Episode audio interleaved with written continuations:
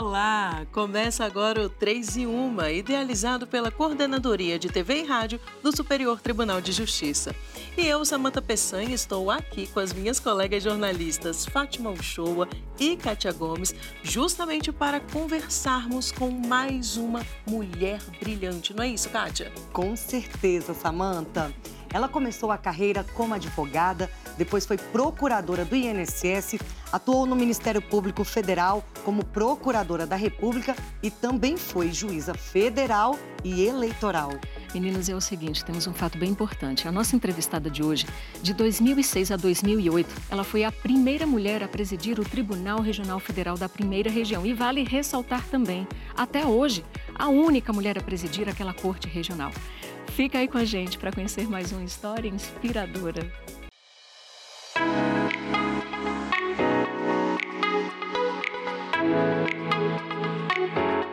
Nossa convidada é a ministra Suzete Magalhães, que tomou posse no STJ em agosto de 2012. Ministra, seja muito bem-vinda ao 3 e 1. Bem-vinda, ministra. Obrigada, bem obrigada. É um prazer estar aqui para essa nossa roda de conversa. Como que uma menina lá de Cerro, Minas Gerais, se tornou ministra do Superior Tribunal de Justiça? Como que nasceu essa vocação pelo direito? Bem, sempre gostei muito de ler. Sempre fui uma, uma leitora voraz. Pois bem, é, eu nasci em Cerro e lá estudei durante o curso primário e também fiz lá o ensino médio. Perdi meu pai aos 10 anos. Meu pai era um comerciante local que, que poucas pessoas, como poucas pessoas da cidade, assinava jornal, jornal da capital. E eu perdi aos 10 anos, quer dizer, antes de 10 anos, eu lia todos os dias o jornal antes dele. Quando eu me dirigia para a escola, no curso primário, é, público, é preciso dizer, é, eu passava em frente ao fórum local e me encantava com a verve oratória dos, dos advogados da acusação no tribunal do júri, que reverberava pela praça de frente ao fórum. Aí sim se instalou em mim o sonho de ser, de ser juíza. É, o destino natural da mulher, naquela ocasião, concluído o ensino médio, era o casamento. Não havia outra opção. E, sem a ciência da minha mãe, eu fiz o concurso vestibular. E ela tomou ciência desta aprovação através dos jornais.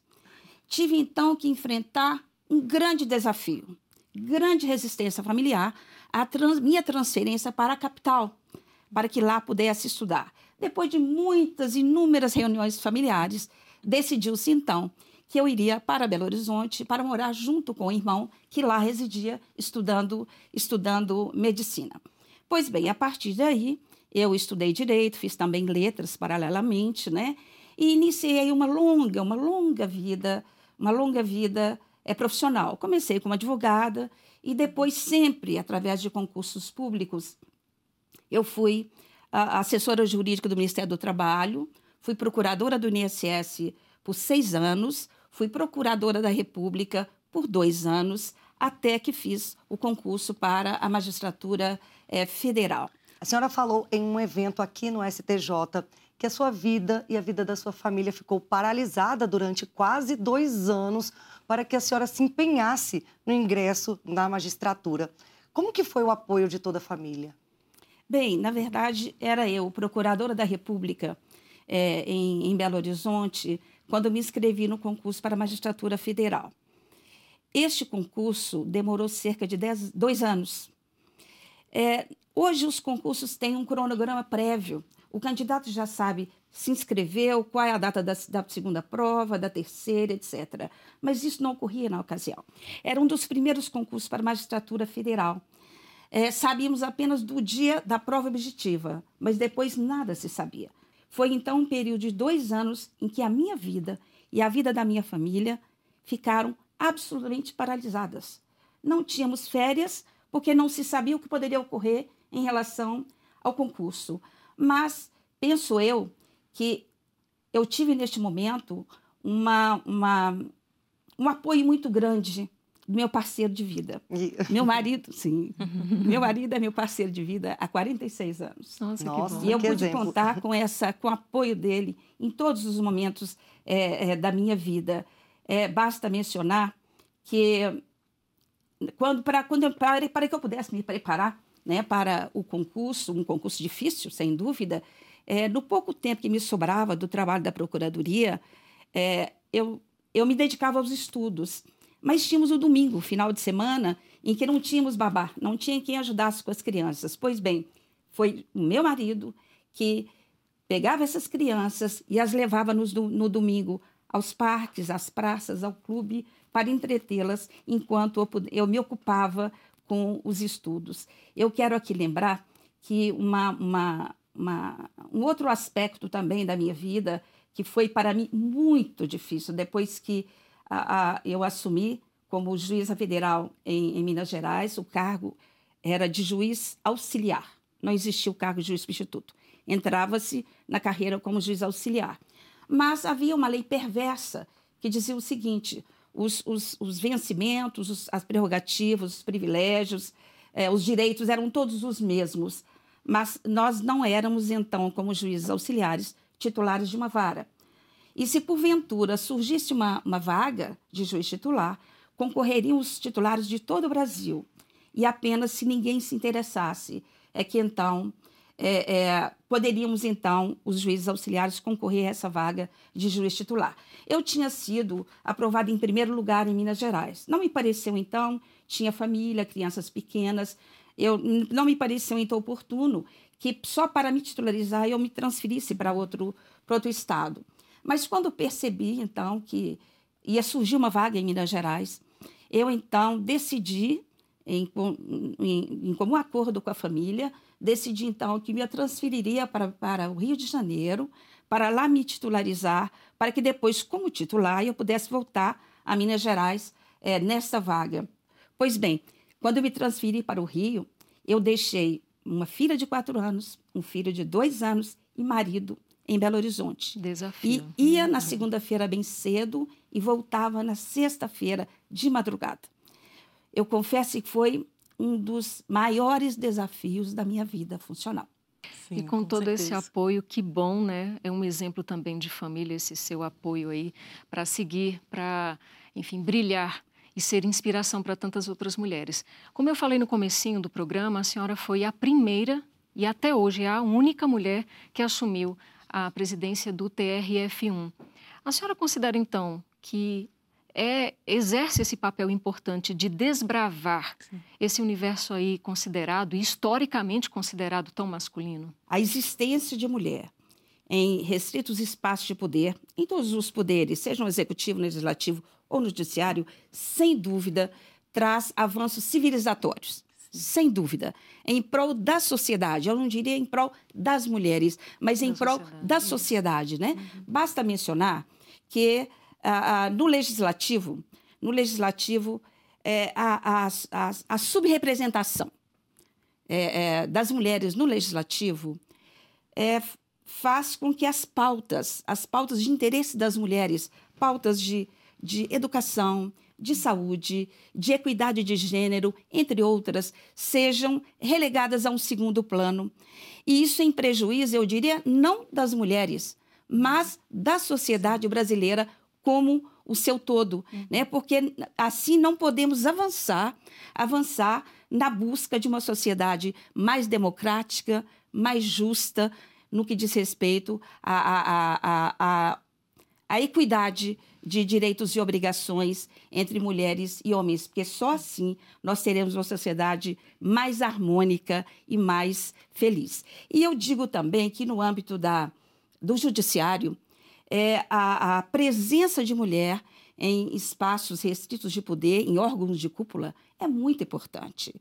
É, basta mencionar que a ministra Carmen Lúcia, quando ocupou a, a, a presidência do Supremo e também do Conselho Nacional de Justiça, baixou, em 2018, uma resolução que é, dispõe sobre a, a, política de incentivo à participação feminina no Poder Judiciário, recomendando a todos os órgãos do Poder Judiciário que fomentem sempre e incentivem a participação de mulheres em cargos de direção e de assessoramento, em bancas de concurso e também como expositoras em eventos institucionais. Uma outra resolução, também de 2018, da ministra Carmen Lúcia, ela estabelece uma política de prevenção e de enfrentamento da, da violência contra a mulher e orienta a magistratura a dar uma atenção especial aos casos de feminicídio e de violência contra a mulher. Inclusive, é uma das metas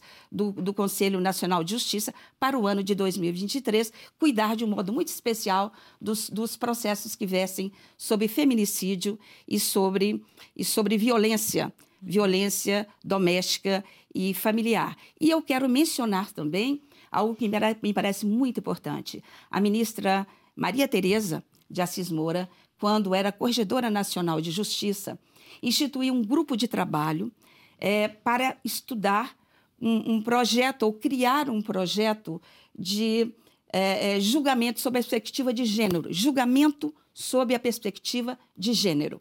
Pois bem, deste grupo de trabalho surgiu uma recomendação, a 128 de 2022 do CNJ, que recomendava apenas aos juízes e às juízas federais, aos juízes brasileiros, que adotassem nos julgamentos essa perspectiva de gênero. Pois bem, houve um grande avanço. Agora, em 17 de março deste ano, a, a Resolução 492 instituiu um protocolo para julgamento sob a perspectiva de gênero. Aí, de forma obrigatória, vinculante, determinando que todos os juízes e juízas brasileiras observem no julgamento, especialmente em casos de violência contra a mulher, né, porque é difícil a prova, né, nesses casos, né? Violência familiar e, e, e contra a mulher, que adotem essa perspectiva de gênero. Ministra, durante toda a sua jornada, a senhora já enfrentou é, algum preconceito por ser mulher e também por ocupar cargo de poder?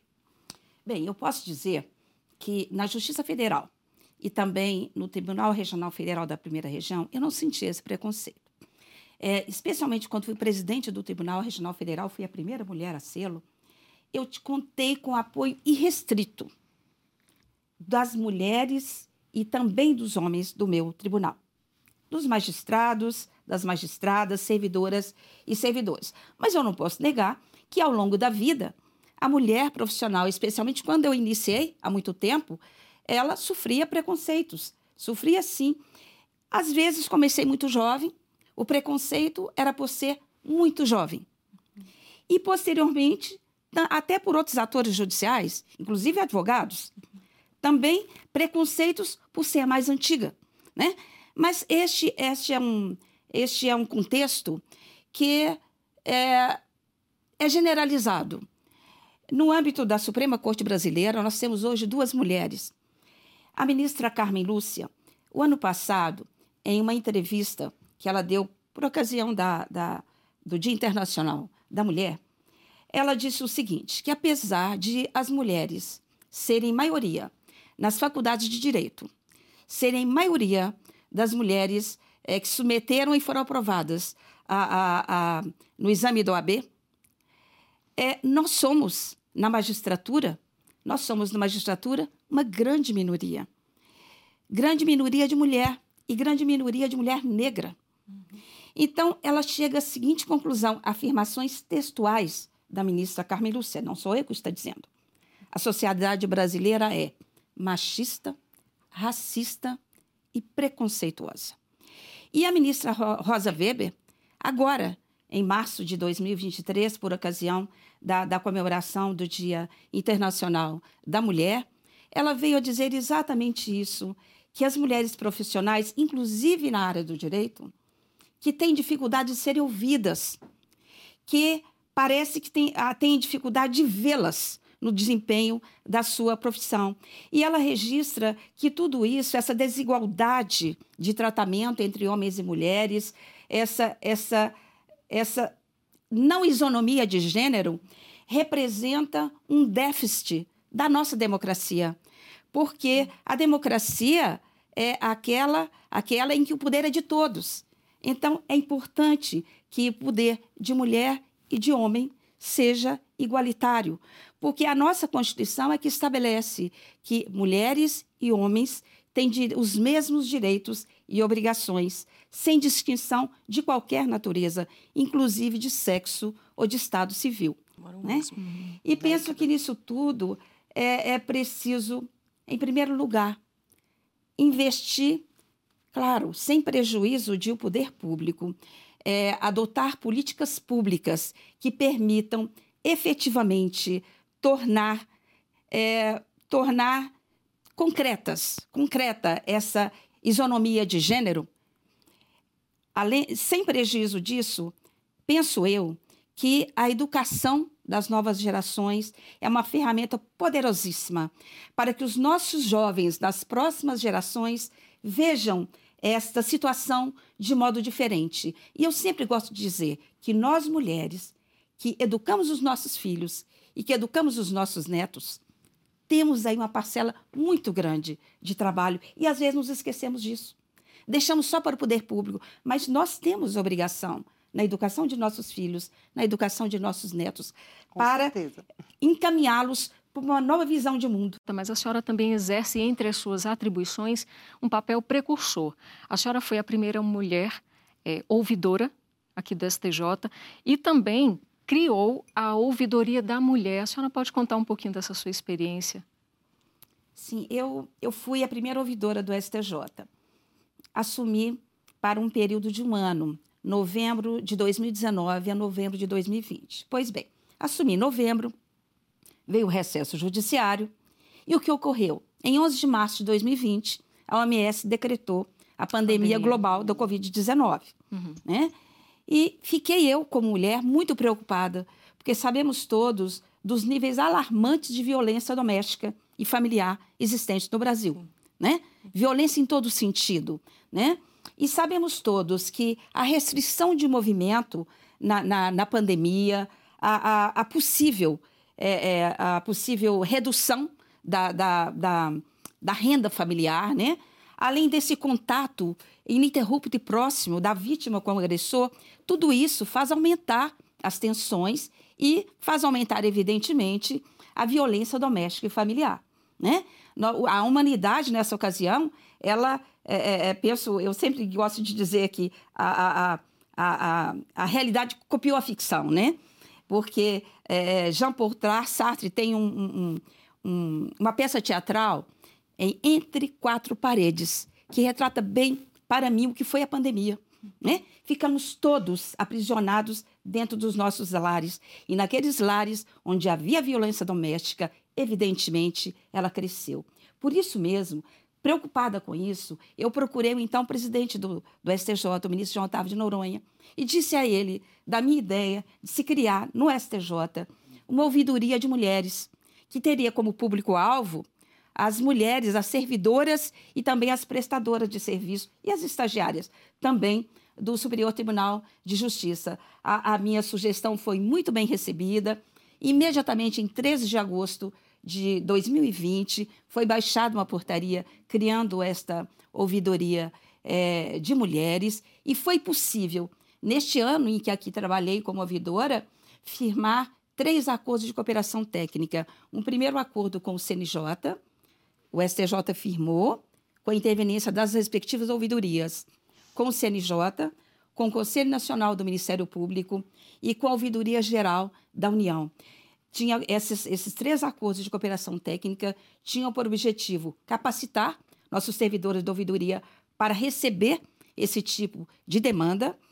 No que respeita a, ao, ao, acordo firmado com o CNP, seria para, a, além da capacitação, nós encaminharmos aqui aquelas, encaminharmos ao CNP as, as reclamações que aqui aportassem, para que, examinando essas reclamações, o, o CNP pudesse encaminhá-las a quem de direito. Uhum. Na medida que examinasse, entendesse que era o caso, encaminharia então ao Ministério Público para as providências, as providências cabíveis. E penso eu que foi sim um grande avanço para o Superior Tribunal de Justiça, porque há pouco, hoje, depois nós tivemos o, como, como ouvidor o ministro Bora Ribeiro, Hoje temos uma mulher, a ministra Regina Helena Costa, que há questão de um mês e pouco realizou um evento que envolvia é, discussão sobre a questão, essa questão de violência doméstica e familiar.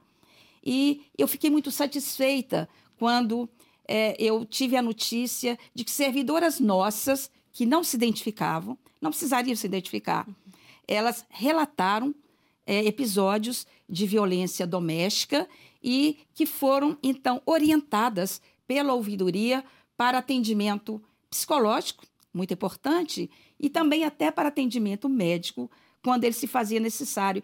Então, vê-se que abriu-se um caminho, um espaço para dar a mão às nossas servidoras, às nossas estagiárias e às nossas prestadoras de serviço que se encontrem, que se encontrassem, lamentavelmente, em situação de violência doméstica e familiar contra a mulher. Como é que a senhora se sente, né, hoje, fazendo parte de um grupo de mulheres, um grupo tão pequeno, que chegou ao mais alto topo da magistratura? A senhora hoje é ministra do STJ. Aqui, por exemplo, apenas oito mulheres já ocuparam essa vaga. Bem, eu me sinto, em primeiro lugar, muito honrada por integrar um tribunal da cidadania, o Tribunal da Cidadania, um grande tribunal brasileiro, como eu disse, que tem uma missão constitucional importantíssima de uniformizar a interpretação do direito federal a nível nacional.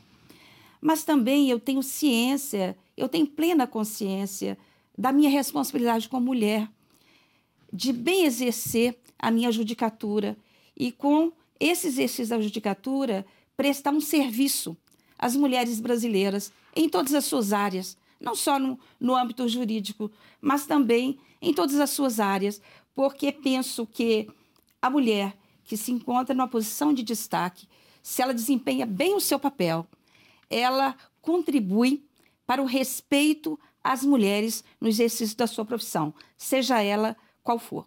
A gente tem uma surpresa, como sempre a gente prepara aqui para as nossas entrevistadas. Eu gostaria que a senhora olhasse aí para a tela, vamos soltar aí essa surpresa para a ministra Suzete.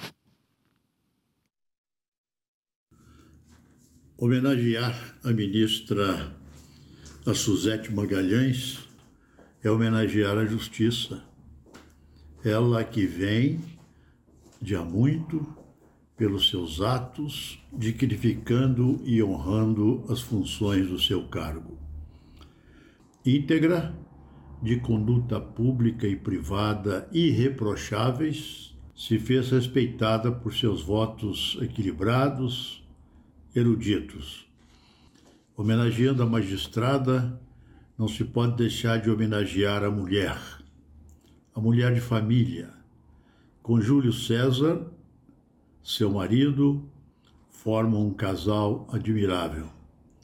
Parabéns por tudo que tem realizado, ministra Suzete, pela justiça e pela família admirável que constituíram. Ministro aposentado do STF, Carlos Veloso. Gostou, ministra? Olha, tocou fundo no coração. Eu vou dizer uma coisa. Talvez ele não saiba, mas ele é uma das minhas inspirações. Eu queria ser uma boa magistrada, como ele foi. Uma magistrada que servisse bem a sociedade brasileira, mas nem me passava pela cabeça a ideia de chegar a um, a um tribunal superior, como o Superior Tribunal de Justiça. Que bom que a senhora gostou do vídeo, mas a surpresa não para por aí. Temos mais um vídeo. Vamos ver no telão? Eu gostaria de iniciar destacando que a minha mãe é uma pessoa que merece todas as homenagens possíveis. Bem, e o que eu posso falar dela? Que ela é uma pessoa incrível, e admirável pelo jeito de ser. Sempre muito cortês e muito educada com todos que a conhecem. É também uma mãe e uma avó muito amorosa e presente, mesmo tendo a vida tão atribulada que ela possui.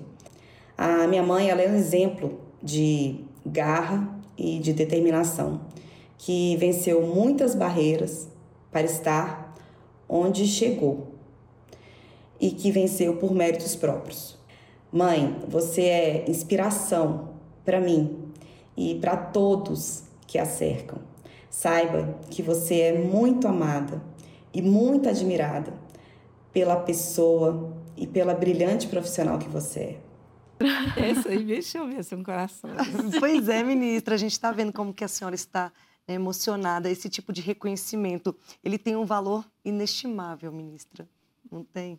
É, sem dúvida, sem dúvida. Aí a gente vê, é, depois dessa caminhada longa, a gente vê que tudo vale a pena. Tudo vale a pena. Parafraseando Fernando Pessoa, tudo vale a pena. Quando a alma das pessoas que nos circundam não é pequena. Sabem, sabem compreender. É uma alma que sabe compreender as dificuldades da vida e ajuda a superá-las. É isso. Ministra, nós agradecemos muito a participação da senhora aqui no Três em Uma. Muito obrigada, ministra. Obrigada por dividir, ministra, a sua história com a gente. Sim, eu só queria, antes de finalizar, dizer que eu quero aqui prestar uma homenagem a várias mulheres, uhum. A várias mulheres juristas, magistradas brasileiras, que ajudaram a trilhar caminhos novos para as novas gerações. Eu me refiro aqui à, à ministra Eliana Calmon, que foi a primeira juíza de carreira a integrar um tribunal superior no Brasil. Isso em junho de 1999. Ela já vinha de uma, de uma é, trilhando brilhantemente carreira jurídica como, como juíza federal, desembargadora federal, e antes foi também procuradora da República. Ela foi é, corregedora nacional de justiça e aqui foi vice-presidente do Superior Tribunal de Justiça. Logo depois, veio para o STJ a ministra Nancy Andrighi, no mesmo ano, alguns meses após, também magistrada de carreira, foi corregedora nacional é, de justiça, desembargadora do TJDFT, foi também juíza aqui no Distrito, no Distrito Federal. E prestou homenagem também à ministra Laurita Vaz, egressa do Ministério Público. Foi ela ela assumiu no STJ em 2001 e foi a primeira, a primeira mulher a presidir o Tribunal da Cidadania com mãos firmes e seguras, demonstrando que a justiça na sua cúpula também pode ser feminina, como a sua deusa Temis. Depois disso, no STJ, nós tivemos outras valorosas, valorosas ministras, a ministra Isabel Galotti, mais recentemente a ministra Regina Helena Costa. Mas eu quero também prestar uma homenagem à ministra Ellen Grace, uma grande amiga minha, uma grande incentivadora. Foi ela, a, a, depois que, vejam, o, o, o, o Supremo Tribunal Federal ele foi criado em 1891. Foram necessários. A ministra Ellen Grace está aí, ela veio à minha pós, uma grande incentivadora da minha vida profissional. É, o, o Supremo Tribunal Federal foi criado em 1891. Foram necessários 109 anos para que, em 2000, tivesse ele a sua primeira ministra, a ministra Ellen Grace, e necessários mais seis anos para que a nossa Corte Suprema tivesse a sua primeira presidente. Ela também soube conduzir com mãos firmes e seguras a nossa Corte Suprema. Depois dela, tivemos a ministra Carmen Lúcia, que é, também ascendeu merecidamente à, à Suprema Corte.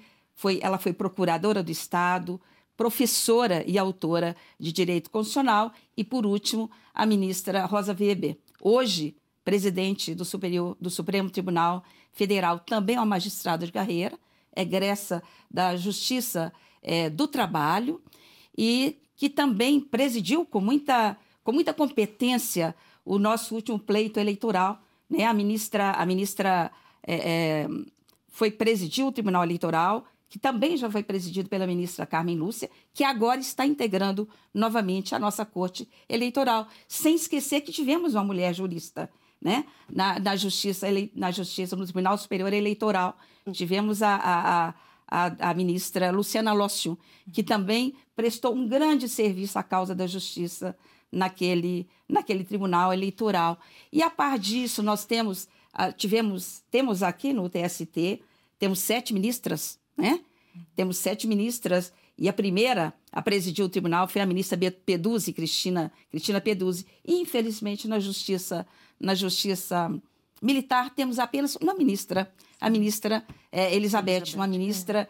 qualificadíssima, preparadíssima, que entrega muito bem a prestação adicional. Eu não queria encerrar sem prestar esta homenagem a essas mulheres, essas mulheres pioneiras, mulheres inspiradoras, que sem dúvida têm servido de guia e de norte para as magistradas brasileiras de primeiro, de segundo graus. É, homenagem merecidíssima, Muito ministra. E são essas mulheres inspiradoras, assim como a senhora, que também nos inspiram e nos fazem seguir adiante. Eu acredito que essa também é a opinião das minhas colegas certeza. jornalistas. Muito obrigada por estar aqui conosco e aceitar o nosso convite. Foi um prazer estar aqui, com certeza. E agradeço também a você que nos acompanhou e assistiu mais esse episódio do 3 em 1. Nos vemos no próximo programa. Tchau. Tchau, Tchau. pessoal.